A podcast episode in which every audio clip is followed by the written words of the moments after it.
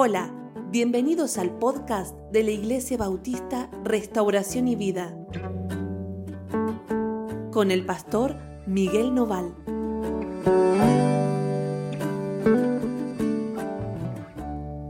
Hola, ¿cómo andan? Dios los bendiga muchísimo. Estamos muy contentos de estar con ustedes, como todos los días, y para compartir nuestro devocional. El pasaje de hoy es Isaías capítulo 11, versículo 1. Vamos a leer hasta el 10. Isaías 11, 1. Y el devocional de hoy se titula Bajo el dominio del Señor. ¿Sí? Bajo el dominio del Señor. Ustedes saben que la vida cristiana tiene un comienzo y, tiene un desarrollo y un objetivo, una meta. Para decirlo así, un final, aunque en realidad no hay final para la vida cristiana a causa de que por la eternidad vamos a estar con el Señor. Eh, pero vamos a suponer que esa eternidad es el final de la carrera, como decía Pablo, ¿no es cierto? El final de la carrera o, el, ¿no es cierto? La tarea cumplida, el objetivo alcanzado, que después nos va a traer una vida que hoy desconocemos, ¿no? Y que creemos que va a ser maravillosa y, y así la escritura lo describe. Pero toda esa, esa vida que queremos alcanzar tiene siempre un comienzo y un punto de partida. Y es importante hoy poder descubrir cómo alcanzar la plenitud que el Señor me ofrece. ¿Está bien? Así que vamos a leer y vamos a ir de a poco eh, encontrando este camino para poder tener claridad. ¿sí? Así que vamos a leer Isaías capítulo 11, versículo 1. Bueno, acá está eh, Laura acompañándome, me está cebando unos mates y aunque ustedes no la oyen, aquí está. Yo doy fe. ¿eh? doy fe. Dice, una vara saldrá del tronco de Isaí, un vástago retoñará de sus raíces. Sobre él reposará el espíritu del Señor, el espíritu de sabiduría y de inteligencia, el espíritu de consejo y de poder, el espíritu de conocimiento y de temor del Señor. Bueno, vamos a comenzar con estos dos versículos.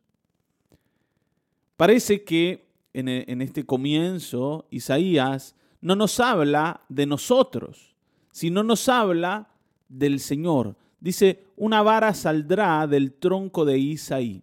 Ustedes saben que cuando habla de Isaí, en realidad está hablando del rey David. Isaí era el padre del rey David. Y nosotros sabemos, y lo hemos visto cuando hablamos eh, de David, que el Señor le había prometido levantar de sus lomos, de sus descendientes, como quieran decirlo, al rey que iba a gobernar eternamente en el trono de Israel. Sabemos que el Señor le había prometido a David que el Cristo vendría de, ¿no? de su linaje. Y de esto es lo que está hablando Isaías. ¿Está bien, no? Está hablando del Cristo, está hablando del Señor, está hablando de Jesucristo.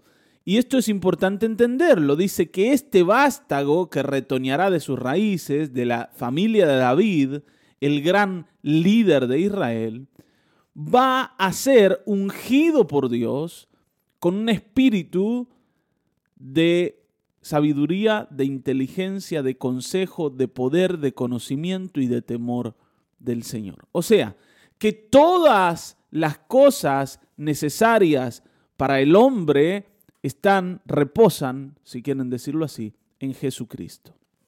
Y por esto nosotros tenemos que entender que si hay un comienzo, un comienzo para nosotros en pro de alcanzar esa plenitud de vida está en Cristo y en ningún otro lado.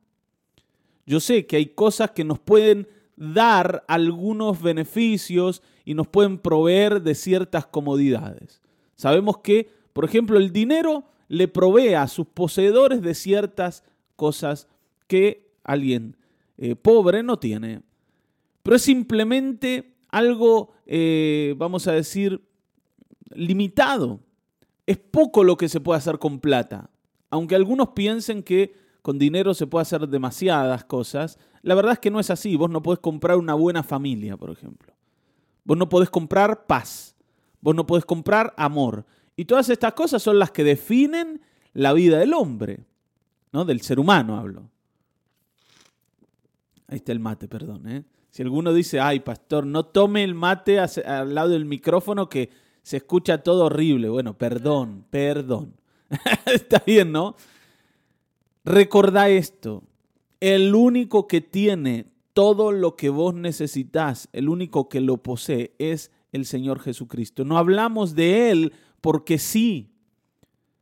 No hablamos de Él porque sí. Y tampoco existe esto de, bueno, lo que Cristo no te da lo puedes encontrar en otro lado, porque el Señor te lo da todo. Si hay un comienzo, y vuelvo a decir, para vos, para mí, para quien sea, para tus hijos, para tus nietos, para los que vayan a venir, para tus amigos, ese comienzo está en el Señor Jesucristo. ¿Está bien, no? Porque el Espíritu de Dios está sobre él. Entonces, si vamos a pensar en alcanzar la plenitud de la vida, no podemos arrancar de cualquier lado. Y yo sé que nosotros eh, somos así, ¿no? Como rebeldones, y entonces lo que queremos es iniciar como a nosotros nos canta y no como el Señor dice. No en el camino en que el Señor nos está eh, colocando o al que nos está empujando o al que nos está llamando, como lo quieras decir. Ahora, ¿qué nos pasa a nosotros? Que nosotros queremos arrancar a nuestra forma, a nuestra manera, con nuestros métodos, con nuestros planes, y esperamos que esa plenitud venga, ¿está bien, no? Porque sí, porque yo la deseo nada más. Y como yo la deseo, tiene que venir. Pero ustedes saben que los resultados dependen de los comienzos, los finales dependen de los comienzos, y los resultados dependen de que yo eh, vaya por el camino correcto. No voy a llegar, está bien, ¿no? A donde debo llegar si no comienzo en el lugar apropiado. ¿Cómo nosotros procuramos estas cosas? La sabiduría, la inteligencia, el consejo, el poder, el conocimiento. ¿Cómo lo procuramos? De diferentes maneras. Algunos a través de la religión, otros a través, está bien, de eh, el conocimiento de ciertas cosas espirituales que creen que los van a guiar en el camino. ¿Está bien? Apelamos a la protección de eh, herramientas ocultistas, ¿sí? como talismanes, como amuletos, como, sí, como, como un montón de cosas que funcionan como protectores. Eh, colocamos arriba del aparador o de la mesita de luz al, santito, al diosito, a, a, eso que te ayuda. Incluso la Biblia misma abierta en el Salmo 91. Hay un montón de cosas que nosotros hacemos a las que le encargamos el futuro. ¿Está bien? Yo le estoy encargando el futuro mío y de mi familia a alguna cosa a la que le atribuyo poder. Pero no hay nada ni nadie que pueda decir, yo tengo todo lo que vos necesitas y te voy a llevar a donde debes ir. Y esa plenitud de vida te la voy a otorgar. El único que puede decir que tiene todo lo necesario es el Señor Jesucristo. El aval del Dios del cielo y de la tierra lo tiene el Señor, porque Él mismo es el Dios del cielo y de la tierra. Está bien, ¿no? Y su Padre le ha entregado todas las cosas, todas las cosas, esto es lo que la Biblia dice, ¿no? Que Dios le ha entregado todo a su Hijo Jesucristo. Ahora, dice, su deleite, hablando del Señor, será temer al Señor. No juzgará según las apariencias, ni dictará sentencias según los rumores.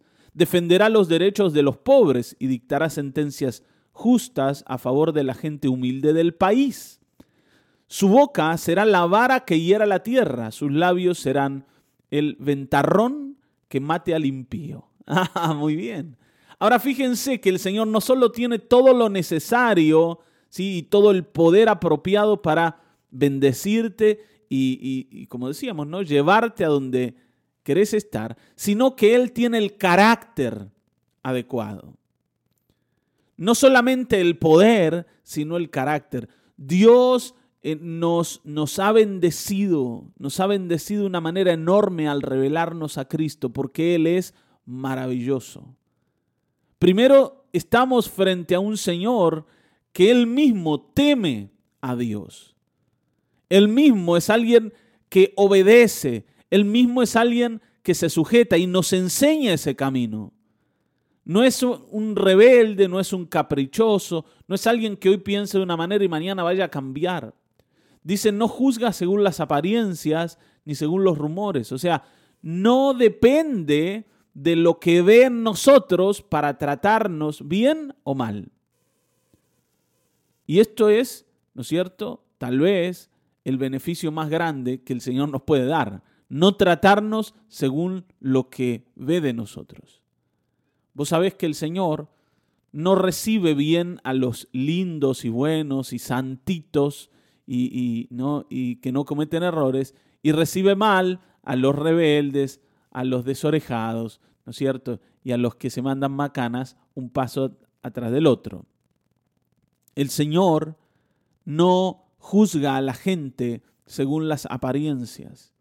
El Señor no, eh, no discrimina a la gente según su condición eh, monetaria o política o social o de raza, como eh, está bien, nosotros sí hacemos los seres humanos, por su apariencia física.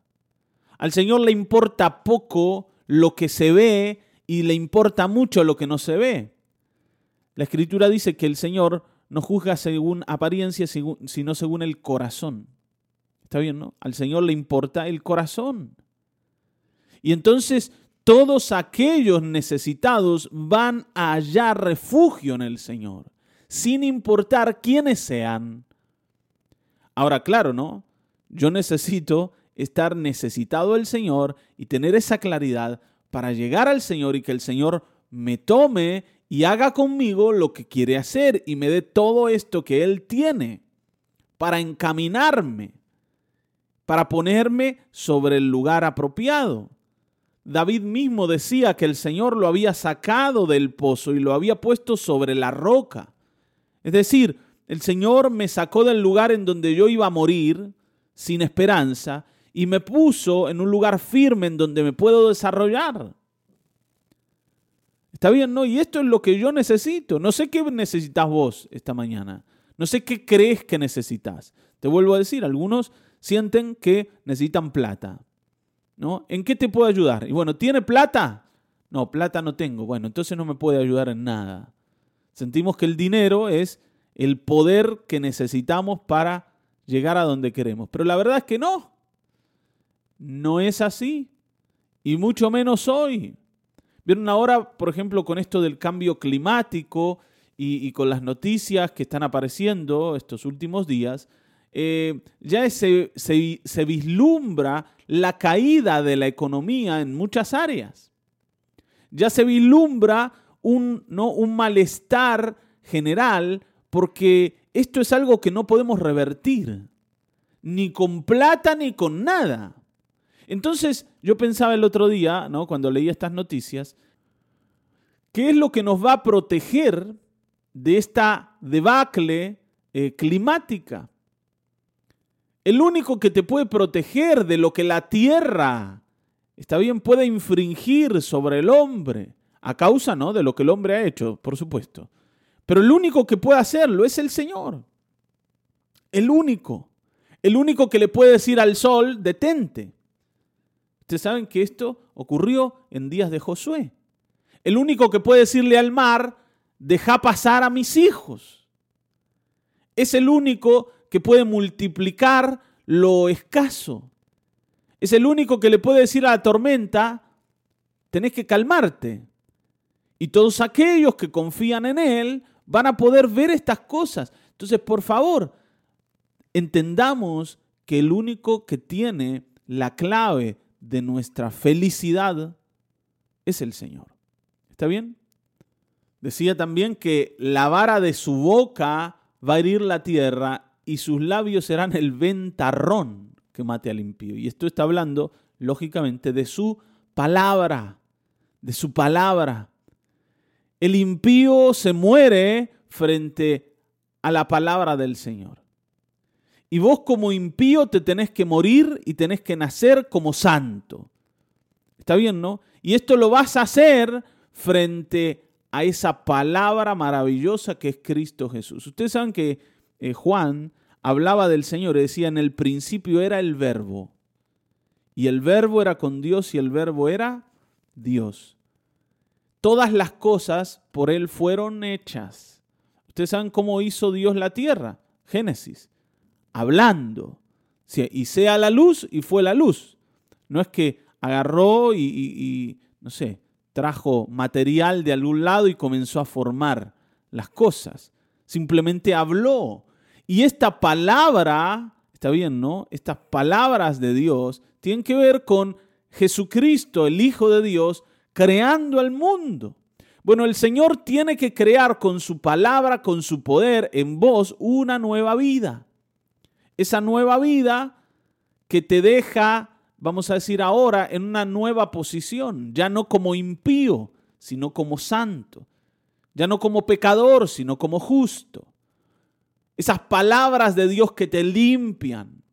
Hay, hay mucho acá. Yo sé que, por supuesto, ¿no? Esto es eh, un, un tema muy amplio y podríamos hablar de muchas cosas. Pero el Señor, por ejemplo, le decía a los discípulos, dice, ustedes están limpios por las palabras que les he hablado.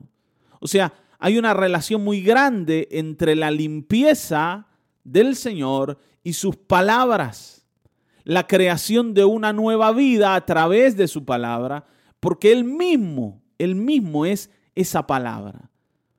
Nosotros tenemos que entender que la escritura contiene la vida de Dios en su totalidad y aquellos que la creen tienen el poder de transformar su vida. Aquellos que la creen, no solo los que la leen, porque hay muchos que la leen pero nunca viven en base de lo que ella dice. Porque aquí está Cristo mismo, la esencia del Señor está en sus palabras. Y no tengo tiempo de explicarte más profundamente esto. Pero te vuelvo a decir, tu principio es el Señor Jesucristo. Él tiene todo el poder, todas las herramientas, porque sobre Él fue derramado ese Espíritu de Dios. Pero Él también, Él también te va a hablar aquellas cosas que tenés que oír, no te va a discriminar y te va a abrir la puerta a ese futuro glorioso. Y ahora lo vamos a leer. Dice, la justicia y la fidelidad serán el cinto que ceñirá su cintura. El lobo convivirá con el cordero. El leopardo se acostará junto al cabrito, el becerro y el león, y el animal engordado andarán juntos. Y un chiquitillo los pastoreará. La vaca y la osa pasarán, sus crías se echarán juntas, y el león comerá paja como buey. El niño de pecho jugará sobre la cueva del aspid o del áspid, y el recién destetado extenderá su mano sobre la cueva de la víbora. ¿De qué está hablando esto? ¿Por qué dice esto? Porque cuando el Señor se establezca en medio de nosotros, se van a acabar las guerras. Se va a acabar la pelea. Se va a acabar necesidad de comernos unos a otros. El lobo ya no va a necesitar al cordero para sobrevivir. El león no va a tener que matar a otro animal para seguir en pie. El Señor les va a proveer a todos de lo que necesitan. ¿Te das cuenta? Y esto habla de nosotros también. No vamos a tener que vivir llenos de miedo pensando en que en cualquier momento alguien me puede dañar. No vamos a vivir a la defensiva nunca más. El Señor, con su justicia y su fidelidad, nos va a guiar a un camino en el que podamos vivir en paz. Yo sé que eso es lo que pensamos, ¿no? Que el dinero provee, un poco de paz, pero la verdad es que el dinero no provee paz, simplemente la ilusión de que la paz puede ser para vos. Pero nada más, no hay paz para aquellos que viven sin Cristo. Ustedes saben que eh, si hay gente que no puede vivir en paz, son justamente los ricos porque tienen demasiado y tienen que, ¿no es cierto?, enloquecerse para cuidarlo. Que nadie te quite aquello que te da la paz. Pero por cuidar aquello que te da la paz, perdés la paz. Perdés la paciencia. En las familias ricas hay una competencia, eh, normalmente ocurre, hay una competencia feroz para ver quién recibe no una parte más grande de la torta, quién saca una mejor tajada. Vemos que se traicionan, vemos que se lastiman.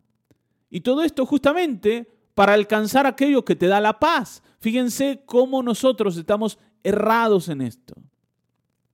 Lo mismo pasa cuando buscamos salidas o respuestas eh, de manera ocultista, sin Cristo, usando poder espiritual, pero que viene en realidad del otro lado, que provee Satanás. Nunca nadie va a poder vivir en paz mientras haya buscado en Satanás esas herramientas. Nunca nadie, porque el mismo diablo te va a enloquecer la vida. Y entonces aparecen las enfermedades y la maldición que no se retira. Y no solo vos, sino tus hijos caen en los mismos errores y en los mismos problemas. Y decís, Señor, ¿por qué no podemos salir adelante? ¿Por qué? Bueno, porque el camino en el que estás no es el correcto. Nunca vas a llegar a la plenitud sin Cristo. No dice el niño de pecho jugará sobre la cueva de las pid, ¿no? O de la víbora. O sea, no va a haber peligro ni siquiera para el frágil, ni siquiera para el débil frente a la víbora que es la, ¿no? la ponzoñosa y la astuta y la dañina que, que es. Ni siquiera un niño va a tener que cuidarse de esto porque el Señor va a quitar la malicia de en medio de nosotros en su totalidad. Versículo 9 dice, nadie hará mal ni daño alguno en ninguna parte de mi santo monte, porque la tierra estará saturada del conocimiento del Señor, así como las aguas cubren el mar. Esto es tremendo lo que dice acá. Tremendo es. Vuelvo a decirte, ¿no? Podríamos hablar mucho de cada versículo. Pero si hay algo que yo quiero que entiendas es lo que dice acá. Nadie amará, nadie, perdón, hará mal ni daño alguno en ninguna parte de mi santo monte. Y si podés eh, ponerle énfasis a eso, subrayarlo, marcarlo, o recordarlo, eh, hacelo en ninguna parte de mi santo monte. ¿Por qué? Porque fuera del Señor todas estas cosas no son posibles. En el Señor, en su lugar, en su habitación, donde Él gobierna, donde Él reina, sí lo es. ¿Por qué dice? Porque toda la tierra estará saturada del conocimiento del Señor, como las aguas cubren el mar. O sea, no va a haber nada que ignoremos acerca de Él. Él va a llenarlo todo. Y lógicamente está hablando del, ¿no? de la etapa final de la tierra y la nuestra. Pero acá esto es importante. El conocimiento del Señor nos va a quitar el deseo de ir en contra del otro. Cuando yo conozco al Señor y me he descubierto a mí mismo en el Señor, yo dejo de querer destruir a las personas. De alguna forma, eh, todo lo que hablamos en las reuniones de los miércoles tiene que ver con esto. Conozcamos a Cristo y vamos a dejar de pelearnos, de lastimarnos, de matarnos, de, ¿no es cierto?, de, de vernos como enemigos. Descubramos al Señor. Solo Él puede darnos esta mirada nueva que no tenemos.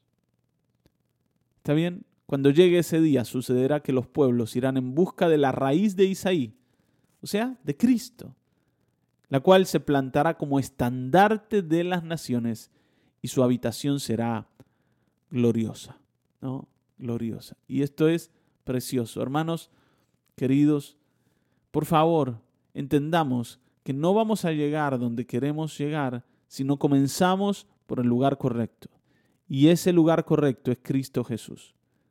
Así que hoy que muchos de ustedes están comenzando otros ya hace tiempo que vienen en búsqueda de una vida mejor, dense cuenta que si emprendiste otros caminos, tenés que volver atrás y comenzar con Cristo.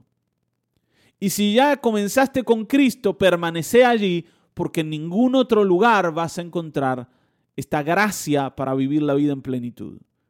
Amén. Así que vamos a orar y vamos a decir, Señor, yo quiero comenzar con Cristo. Y yo quiero llegar a conocer profundamente a mi Dios. Padre, gracias por este tiempo. Gracias, Señor, porque solo en ti está el poder, la sabiduría, la inteligencia, el consejo, Señor. Todo conocimiento y el temor del Señor. Sabemos que si estas cosas están en nosotros, nosotros vamos a poder llegar a vivir esa vida de plenitud.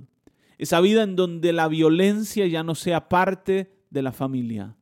En donde ninguno atente contra el otro, sino todos podamos cuidarnos. Señor, en donde tú seas la verdad que nos rodea y, Señor, la claridad que conduce nuestra vida y que alumbra el camino. Señor, te ruego por cada uno de los que está oyendo para que ellos también descubran esto, para que abandonemos el resto de los caminos, los caminos que, Señor, naturalmente hemos conocido. Señor, te ruego esto. Esta mañana, gracias, porque tu fidelidad es inmensa y porque tu misericordia se vuelve a revelar, atrayéndonos a ti. En el nombre de Jesucristo. Amén. Amén. Amén. Hasta aquí hemos llegado. Nos volveremos a encontrar en el próximo episodio de Mañanas de Restauración y Vida. Dios te bendiga.